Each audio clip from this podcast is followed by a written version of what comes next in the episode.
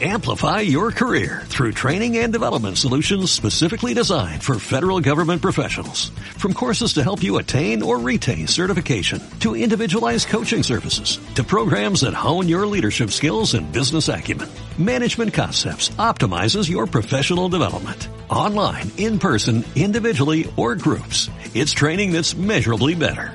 Learn more at managementconcepts.com. That's managementconcepts.com. Solo por W Radio. One more time.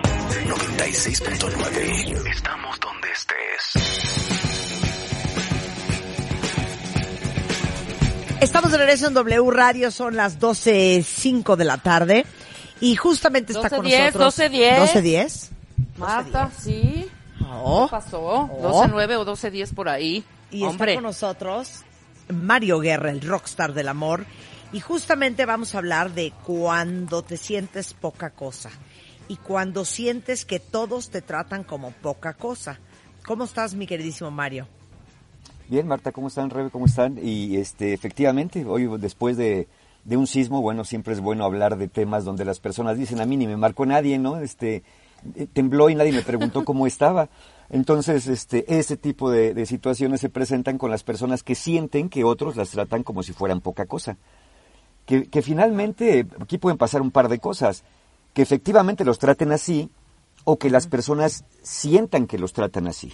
Y que generalmente tiene que ver con lo segundo, ¿no? Con una sensación de que, que probablemente desde toda tu vida, cuando padeces esto, sientes que los demás no te toman en cuenta, que no piensan en ti, como dijimos aún en circunstancias extremas, que no les importa lo que sientes, lo que quieres, que te dejan siempre al último, ¿no? Así que literalmente al final de la fila, que no te incluyen en sus planes, pero que si te incluyen, piensas que lo hacen por lástima o por compromiso nada más, que si viven contigo o son amigos tuyos, pues te soportan, pues porque ahí estás, ¿no? Es, eres como una especie de grano, ahí estás, pues hay que soportarte. Y que además eh, sientes que no respetan o no escuchan tus, eh, tus puntos de vista, no les parecen importantes. Tú hablas y es de cuenta que fue un rechinido de una silla, de una puerta, da exactamente lo mismo. Eso es lo que siente la persona. Ahora, porque alguien se siente así. Miren, recorde- recordemos algo. Si definimos la autoestima como la valoración y actitud que cada uno tiene hacia sí mismo, parece que es evidente que el problema viene por ahí. Es decir, ¿cómo aprendiste a valorarte? Si tú aprendiste que desde niño, desde niña, que no eras muy importante, que no eras muy valioso, y eso lo aprendiste desde que te decían, cállate, tú no te metas, esto es cosa de grandes, eh, puras estupideces dices, porque lamentablemente hay muchos padres que, que han criado a sus hijos bajo este esquema. Parece ser que como eres un niño, tu opinión no cuenta, parece ser como eres un niño, solamente dices tonterías, eh, las cuales no deben ser escuchadas. Y no pocas veces hemos escuchado que los niños tienen opiniones mucho más sesudas, mucho más coherentes que un adulto que dice que, que todo lo tiene bajo control. Entonces, si te ridiculizaban, te ignoraban, te callaban, si te comparaban también, ¿no? Con otros de, desde tus hermanos o hermanas, que mira cómo tu hermana sí se porta bien, hasta con niños desconocidos, mira cómo aquel niño no llora, mira cómo esa niña no da lata, mira cómo él sí sacó buenas calificaciones y tú no puedes hacer nada bien, pues entonces parece ser que le prestan más atención al niño ajeno que, a mí, que en teoría soy propio, ¿no? Entonces, eh, empiezas a construir una imagen de ti muy chueca, muy devaluada. Y, y vas creciendo con eso porque aparte pues te lo, te lo van recalcando todo el tiempo. Y empiezas a valorarte así.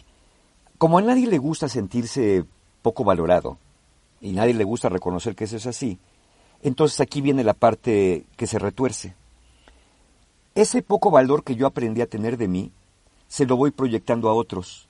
Es decir, cuentaviente, que si tú sientes que los demás te tratan como poca cosa, si sientes que te ven como menos, si sienten que te ven como basura, es muy probable que esa es la verdadera opinión que tengas de ti.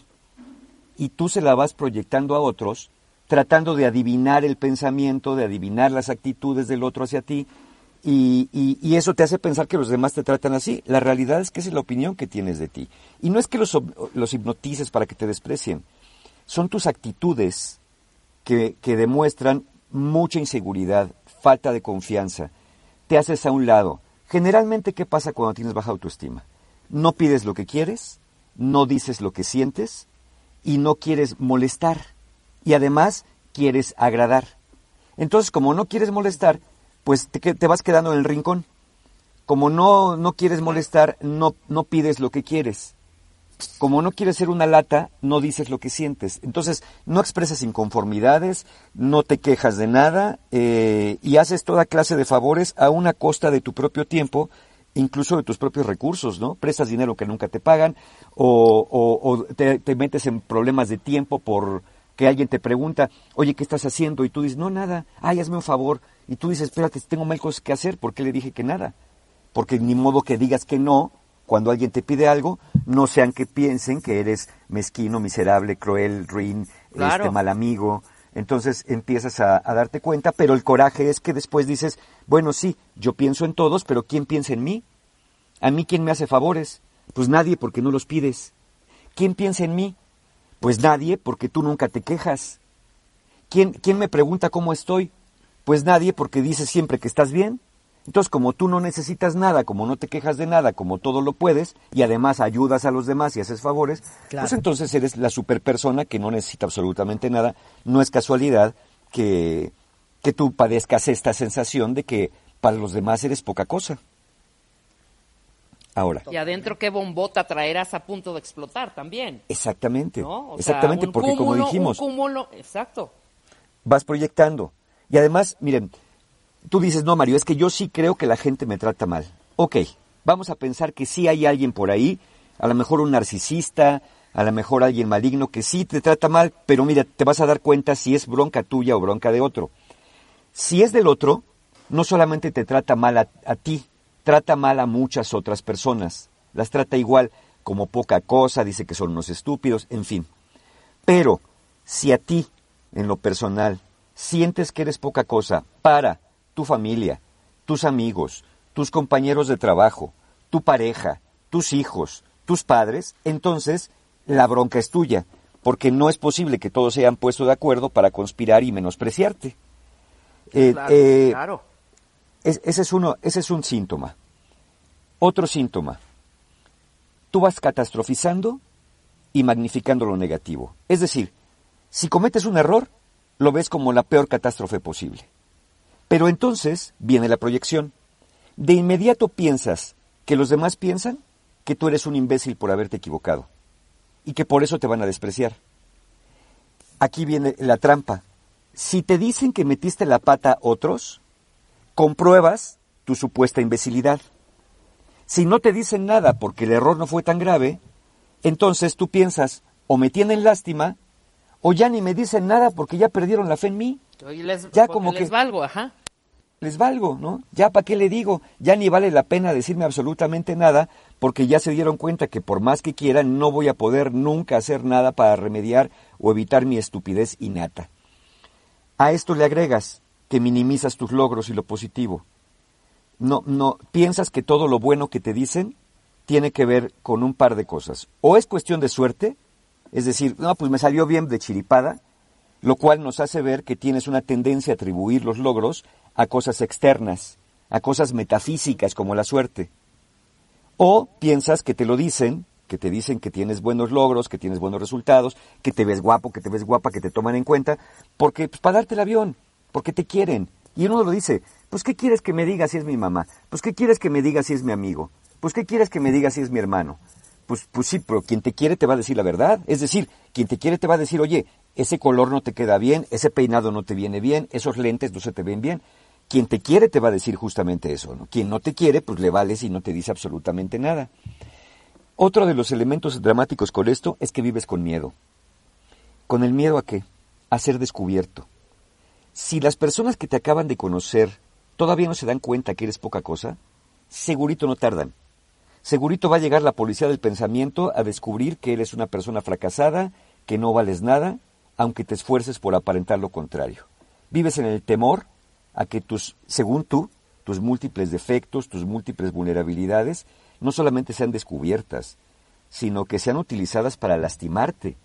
y sean utilizadas también como justificación para tratarte como una especie de sirviente de, de, de, de una persona que no vale, que no tiene ningún tipo de valor.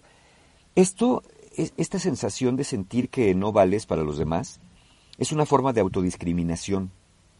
Es decir, ya no la queja es que te discriminen otros, tú te discriminas a ti. Claro. Tú te haces a un lado, tú no, tú no te incorporas, no te integras, porque según tú tienes un defecto ya, es, es un defecto que te hace sentir mucha vergüenza.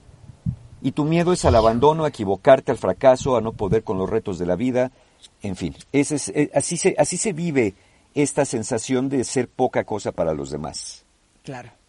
Pero ¿sabes Ahora. cuál es un problema grave después de esto? Pero- pero perdón, nada más que en el, rápido. momen- en el momen- ¿Qué? se ¡Oh! olvidar. A Nada ver. más. Que en el momento en que dice esta persona que trae todos estos sentimientos como encontrados y todo este rollo, en el momento en que empieza a poner límites, son de los que responden inmediatamente los, por ejemplo, si yo soy la buena, hago todo esto y por dentro me estoy sintiendo muy frustrado porque siento de verdad que soy poca cosa. Pero en el momento en que yo decido poner un límite, la respuesta inmediata de los que me rodean es, "Ch, ch, ¿y ahora tú? ¿Y ahora tú qué pasó? ¿Y ahora Sí, tú por qué sí, estás sí. respondiendo de A esta ver, a manera? ver, a ver, a ver, Ey, calma, ey, ey, ey, ey, bajándole, ey, a ver, bajándole. exacto, le Porque la bajándole, gente no eres está así. acostumbrada, claro. Exacto. Entonces, No, y ve la además, confusión tiene, tiene mucha grave. razón, Rebe. Tiene mucha razón. Pero además, ¿sabes qué? No solamente los demás protestan, sino tú mismo o tú misma te sientes mala persona. Porque ahora ya dijiste que no. Porque ahora no Exacto. hiciste el favor. Porque ahora no aguantaste. No, estoy siendo mala persona. Y a mí me lo han dicho los pacientes, me lo dicen. No, Mario, es que me da mucho miedo volverme ahora mala persona. Y, le- y yo les digo, mira, no te preocupes. Cuando tú sientas que estás a tu nivel donde estás, siendo dejado, siendo permisivo, siendo complaciente, al nivel donde estás, cuando sientas que estás siendo rudo, es que estás siendo asertivo. Y tienes que empezar a habituarte eh, en esa supuesta rudeza, porque decir que no no es ser rudo, simplemente es decir no puedo o no quiero. ¿Cuántas personas por no, no ser criticadas se andan inventando pretextos? No, es que fíjate que no puedo porque, porque fíjate que, que, que- que como tembló, no sea que venga una réplica. Entonces mejor me voy a quedar en la. No, no, ¿sabes qué? No quiero. No quiero hacerlo. No tengo dinero, no tengo ganas, no tengo tiempo. Pero nos da mucho miedo a ser criticados, a ser juzgados. Y por eso, uno de los grandes efectos es que te vuelves complaciente. Porque es muy doloroso.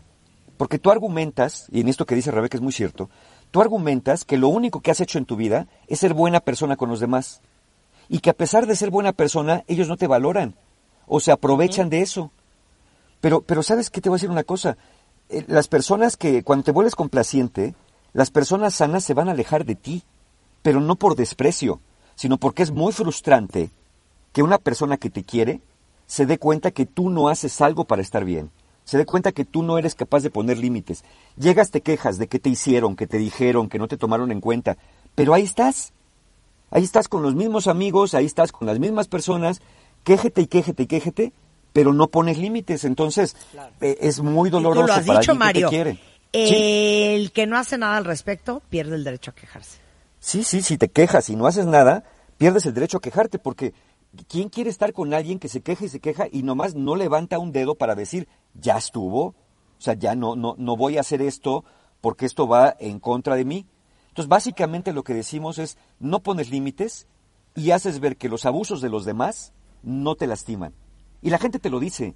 Oye, yo creo que ya te agarró de tu cochinito, ¿no? No, no, lo que pasa es que somos cuates. Entonces, pues sí, o sea, o sea, sí me pide favores y, oye, pero no te pagó el dinero. No, o sea, pero, pero ya me dijo que me va a pagar. Además, el otro día me, me dio 100 pesos, pero le prestaste 100 mil. Ajá, pero pues ya, o sea, ya se ve la voluntad del abono. Y, y te vuelve a pedir más. Entonces, aquí el mensaje real es que cuando tú eres complaciente, parece ser que no eres importante, porque te pospones a ti para privilegiar a los demás. Entonces, ese es uno de los efectos. El otro también, ya cuando es más grave la cosa, cuenta dientes, si son complacientes, puede que todavía tengan algún, algún remedio cercano. Pero si van al siguiente nivel, eso ya es más grave. El siguiente nivel es ya renuncias y te vas a las periferias de la vida. Es decir, ya te cansaste de tratar y tratar, según tú, de que los demás te tomen en cuenta. Ya te cansaste de, que, de hacer todo lo posible para encajar. Entonces ya te perdiste tú la fe y te vendes la idea de que los demás ya no te importan. Tú dices, ah, sí, no les importa, pues entonces ya no me van a importar, porque más vale solo que mal acompañado, porque ya aparecerá alguien que me sepa valorar como soy. ¿Y saben qué? Lo peor es que sí va a aparecer, pero va a aparecer de una de dos formas. O va a aparecer un narcisista que se va a aprovechar de ti diciéndote que eres lo más maravilloso de la tierra para después que te tenga agarrado te manipula a su antojo, o va a aparecer una persona que es exactamente como tú, que ya no puede convivir con otros porque no le sale el numerito, porque siente que no encaja, porque siente que es poca cosa. Entonces se van a juntar, como dicen por ahí, el hambre con las ganas de comer, y se van a juntar dos personas en autoexilio, los dos se sienten inadecuados, los dos se sienten que el mundo no los quiere, y lo único que van a hacer es reunirse para odiar al mundo y para lamerse sus heridas. Entonces, se reúnen dos personas que fueron incapaces de autoaceptarse y al encontrarse, pues vuelven a poner afuera esto. Ah, pues ya encontré mi amigo que me acepta. Sí, pero si tu amigo no se acepta a sí mismo, pues tampoco te va a aceptar a ti, al final de cuentas. Entonces, ese, ese se vuelve un gran problema. Ahora bien, hay personas que dicen, seguramente, Mario, pero yo me siento muy bien conmigo. De verdad son los otros que los que me tratan mal. Yo te digo, responde lo siguiente. Si de verdad, de verdad, de verdad dices que te sientes bien contigo, ¿qué haces con personas que insisten en despreciarte? ¿Cuál es tu verdadera necesidad de mantenerte cerca de alguien que no te toma en cuenta? ¿Qué es lo que necesitas en realidad de esas personas? ¿Es aceptación? ¿Es valoración? ¿Es tantito cariño? ¿O es que necesitas a alguien como cuando eras niño, que tus padres hacían las veces de espejo, para saber si eres bueno o malo, porque eres incapaz de darte cuenta si tus acciones tienen resultados positivos o negativos? Necesitas que alguien te diga algo. Entonces, cuando realmente te sientes bien contigo, lo que buscas son buenas relaciones. Con una baja autoestima estás buscando a alguien que te quejas, pero alguien que te diga lo que tienes que hacer. Te rodeas de personas que sientes o que te pueden mandar, aunque no te guste, pero cuando menos te dan orientación, o te rodeas de personas que se sienten peor que tú. Como dije, en este caso te vas a las periferias de la vida y allí te encuentras pues a los que están eh, exactamente igual o peor que tú. Ahora. Ok. Pausa. que hay personas pausa. que sí, Pausa, pausa, pausa, pausa. Ah, Hacemos una pausa y regresamos. Eso, no se vayan cuenta. agu aguanten ese pensamiento. W Radio 96.9. Al aire. De baile en casa. Estamos donde estés. Más música, mejores especialistas, más invitados. Marta de baile, desde casa a tu casa. Marta de baile desde casa a tu casa. Hacemos una pausa.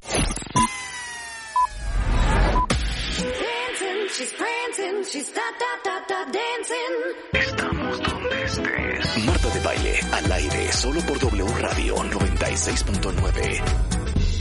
Estamos de vuelta. Estamos de regreso en W Radio, son las 12.33 de la tarde y estamos hablando con Mario Guerra de la diferencia entre sentir que todos te tratan como poca cosa y que todos te traten como poca cosa. Y nos quedamos, Mario. Nos quedamos eh, en una pregunta, porque yo lo entiendo, mira, vamos a pensar que tú dices, bueno, sí, ok, ya me di cuenta que yo me trato como poca cosa a mí mismo. ¿Por qué? Porque me hago a un lado, porque no pido lo que necesito, porque no digo lo que siento. ¿No deberían los demás, a pesar de eso, tratarme con respeto, aunque yo me trate mal? No. O- obviamente, la, la respuesta sería sí, pero resulta que no es sencillo. Mira, eh, cuando tú no te tratas con respeto, hay personas que van a hacer lo mismo contigo. ¿Por qué? Porque tú les estás enseñando cómo tratarte. Eh, muchas personas valoran o se dan cuenta que una persona no está de acuerdo o que está sufriendo con algo o que algo le molesta justo cuando lo dice. Es decir, si yo te piso y tú no dices ay, muy probablemente si no me doy cuenta te voy a seguir pisando. No porque no porque yo te quiera pisar, sino porque no me doy cuenta que te estoy pisando.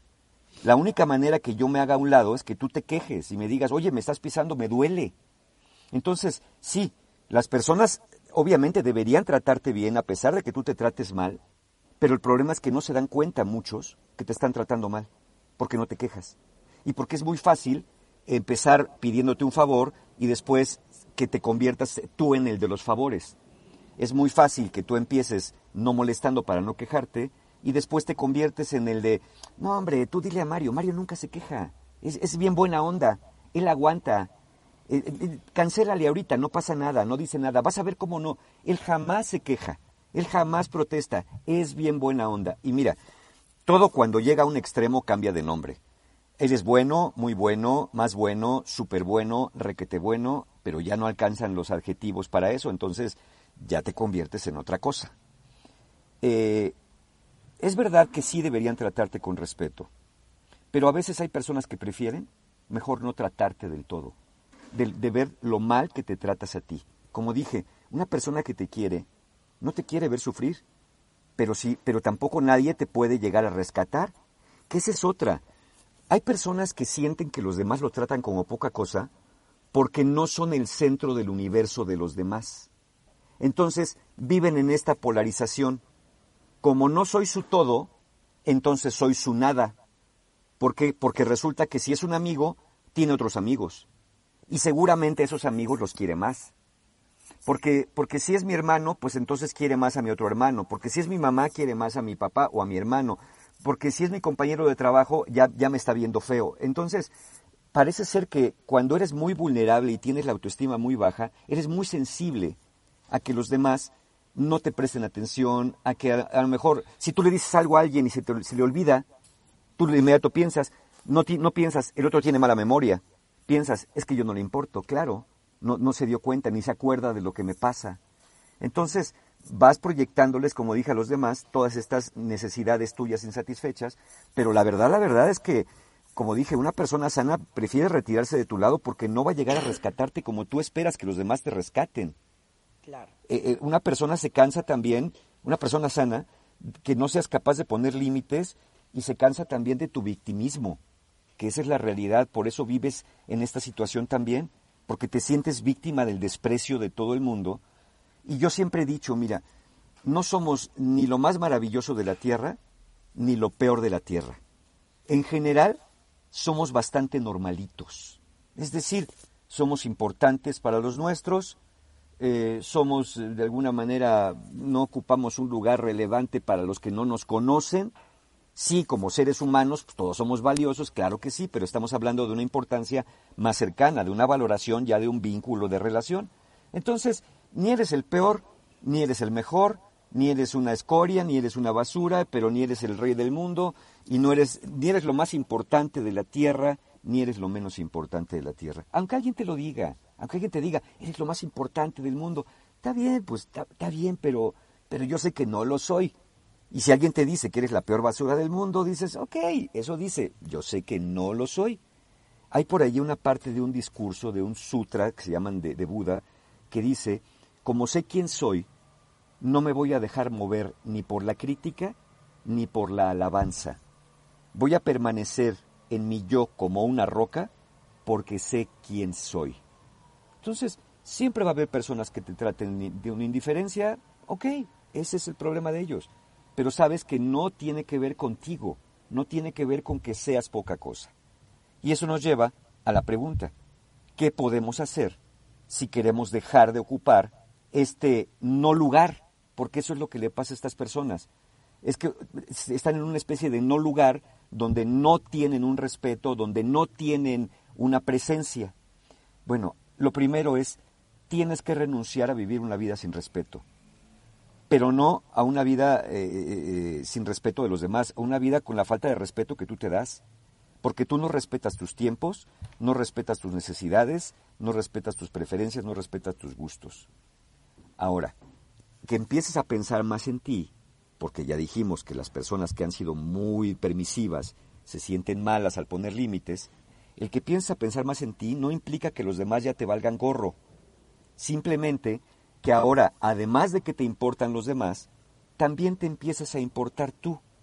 Que además de complacer a los demás, te empieces a complacer a ti y en lugar de estar solamente satisfaciendo las necesidades de los demás, también busques satisfacer las tuyas. Lo dijo también muy bien Marta y Rebeca hace rato. Es natural que muchos se sorprendan cuando empieces a cambiar. Y es natural que a muchos no les guste. Pero te voy a decir una cosa. Si alguien se indigna, se ofende, se enoja, porque tú empiezas a poner límites, yo a esas personas les llamo bajas necesarias. Es decir, Bajas si una persona necesarias. bajas necesarias. Ah, o sea, hay si que una persona se opone. Si, si una persona se opone, se indigna, se ofende con mi, con mi independencia, se ofende con mi capacidad de darme mi lugar, se ofende con mi asertividad, híjole, ahí sí ni hablar, ¿no? Ese tipo de personas muy probablemente llegó a mi vida en un momento donde era yo dejado, permisivo, donde era yo muy complaciente, y justamente llegaron y se quedaron porque era yo así. Obviamente ya no les voy a venir bien, entonces pues van a ser esas bajas necesarias. Dos, date cuenta que el problema no está afuera, ni en los demás, ni en Mercurio retrógrado, ni en tu signo zodiacal, ni en la mala suerte. El problema es la forma en la que aprendiste a evaluarte, lo que piensas, lo que piensas realmente de ti mismo en lo profundo. Nada más, ya lo he dicho en otras ocasiones, cuentavientes, nada más piensen qué cosas se dicen a ustedes mismos cuando meten la pata, qué cosas se dicen y cómo se tratan cuando sienten que cometen un error o cuando se sienten así despreciados, minimizados por otros, no tomados en cuenta. Todo eso que se dicen, evidentemente, es lo que realmente piensan de ustedes.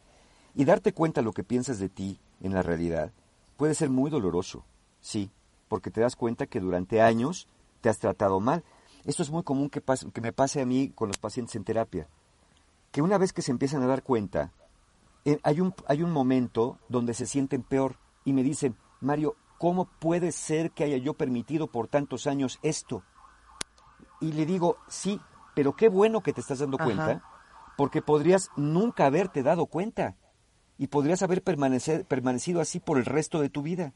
Entonces, sí puede ser doloroso, pero para limpiar la herida, el primer paso es evitar que se infecte. Sí hay que tallarle un poquito.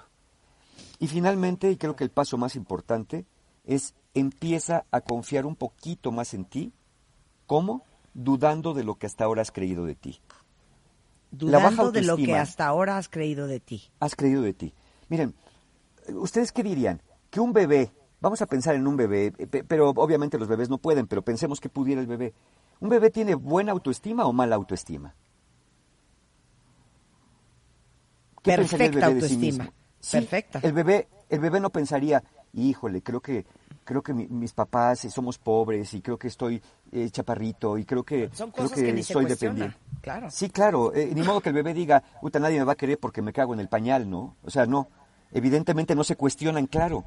La baja autoestima es aprendida.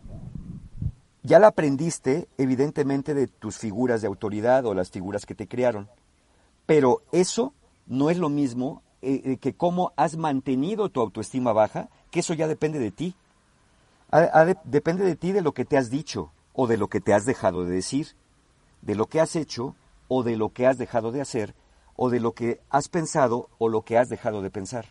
Entonces, mantener tu autoestima así, pues eh, va de la mano de empezar a desarrollar un poquito menos de inseguridad, un poquito más de confianza.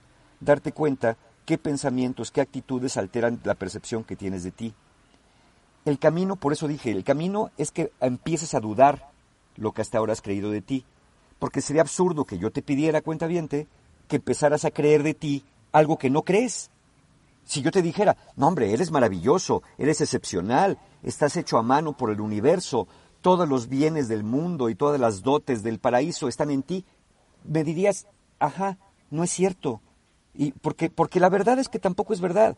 Entonces el camino no es que creas lo que hoy no puedes creer de ti, sino que dudes de tus incompetencias y defectos. Al menos, al menos duda de que es algo genético que no puedes cambiar. Entonces, ¿por qué las personas te tratan como si fueras poca cosa? Porque proyectas a los demás esa falta de confianza en ti. Y recuerda que nuestra confianza o falta de confianza no necesariamente está conectada con las capacidades que tenemos en la vida real. Puedes sentirte incompetente y ser muy competente, O viceversa, que ya un día hablaremos de esas personas que se sienten hechos a mano, pero que la verdad pues están hechos con el pie. Pero es otra Pero, historia. pero eso es, es una fina raya entre esto y el síndrome del impostor. En que no hay éxito, no hay reconocimiento, no hay aplauso que te sea suficiente para autoconvencerte de que no eres tan imbécil o tan loser o tan X como tú crees. Claro, pero bien lo dice la canción, odio, odio quiero más que indiferencia. Aquí esto es una rayita más grave que el síndrome del impostor, porque aquí te sientes ignorado. No solamente, aquí te sientes estúpido, como en el síndrome del impostor, pero aquí eres estúpido y además te ignoran. Además te tratan como poca cosa. O sea, y con eso ni siquiera tienes posibilidad de demostrar lo contrario, porque pues hagas lo que hagas, a los demás no les va a importar. Entonces tiene esa agravante de la indiferencia aparente de los demás, y no es que sea indiferencia, como ya dije, o muy probablemente no es toda la atención que necesitas, que tal vez es demasiada, o es tu proyección de tu propio maltrato, de tu propia incompetencia para valorarte de una manera al menos objetiva. Entonces, ¿qué procede? Pues ¿Qué se eh, hace? eh, empeza- eh, dudar, dudar, como dije, dudar de lo que has creído hasta ahora, sobre todo de estas cosas radicales, ¿no? Mi- Mira, yo siempre he dicho, la calificación que nos damos a nosotros mismos, creo que debería ser como, como lo que hacen en los Juegos Olímpicos con las competencias, por ejemplo, de clavados. La calificación más alta y la calificación más baja no se promedian. Por ejemplo, el quien me dice que soy súper maravilloso, ese le digo muchas gracias, pero esa calificación no la voy a promediar. Y el que me dice que soy la peor basura de la tierra, será su opinión, pero esa no la voy a pro- promediar. Entonces me voy con las, con las demás evaluaciones, inclusive la mía, la que es más objetiva y que no va tanto a los polos, a los extremos. Como dije, somos bastante más normalitos de lo que creemos y, muy difícilmente la gente va a invertir tiempo en despreciarnos o en odiarnos. ¿no? El que nos quiere, nos quiere, y el que nos quiere más, nos quiere más. Y no todas las personas nos van a querer, y eso es perfectamente normal. Bien. ¿Tenemos eh, paz en el horizonte? ¿Hay algún eh, La tipo de tenemos. curso? De Las tenemos, por supuesto. animadota? Claro, y sobre todo, ¿saben por qué? Porque, como ya hemos hablado también en otras ocasiones, ahorita las parejas andan en crisis. Y, y- y muchos ya tronaron, y muchos se quedaron a medias, y muchos ya no saben si van a aguantar. Bueno, para ellos todos tenemos talleres, y ahorita los tenemos online. Como dije, es una modalidad nueva que ya no va a desaparecer, sino se va a combinar en su momento con los presenciales. Quedan bien poquitos lugares disponibles para los siguientes talleres. El sábado que viene, que ya es el 27 de junio, Conciencia para Amar, que es un taller para personas que no tienen pareja, pero que dicen, ya mejor me retiro de esto porque no le entiendo nada, esa es una. Al otro día, domingo 28, Relaciones Rotas, es muy probable que cierre hoy Relaciones Rotas y el otro también. Es un taller para personas que no pueden superar la pérdida de una pareja que los dejó o terminó una relación. Y el domingo 5 de julio, La Ciencia y el Arte de Ser Pareja, que es un taller para que aprendan a tener mejores relaciones.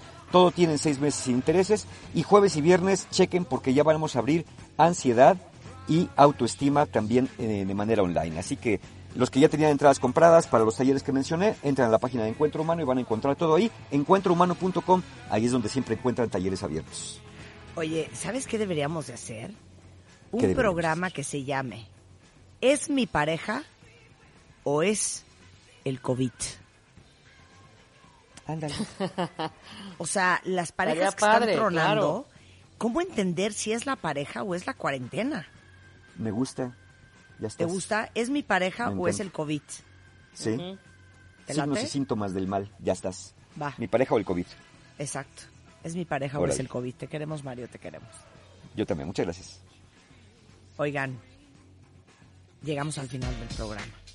Eh, pero ustedes no se muevan de donde están, porque fíjense todo lo que tenemos el resto de la tarde. Ahí viene Carlos Loret, les va a contar todo lo que ha pasado en México, en la ciudad, eh, después del temblor de 7.1 que salió de, de las costas de Oaxaca.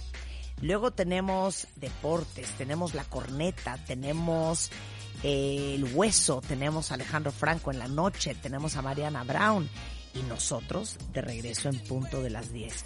Híjole, esta canción me encantaba. Cici Peniston. ¡Súbele, Rulo! Con esto nos vamos, cuentavientes. Estamos de regreso mañana en punto de las 10. Pásenla muy bien y no se vayan mucho más el resto del día en W Radio. Ahora sí, ¡súbele, Willy!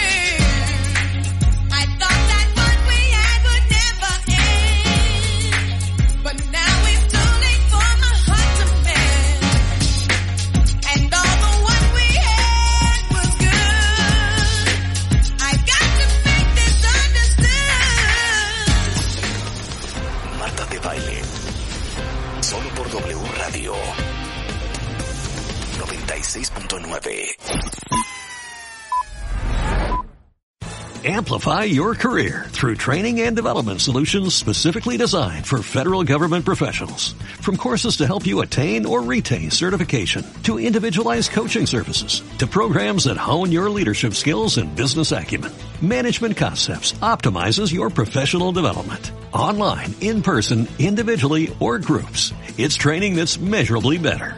Learn more at managementconcepts.com. That's managementconcepts.com.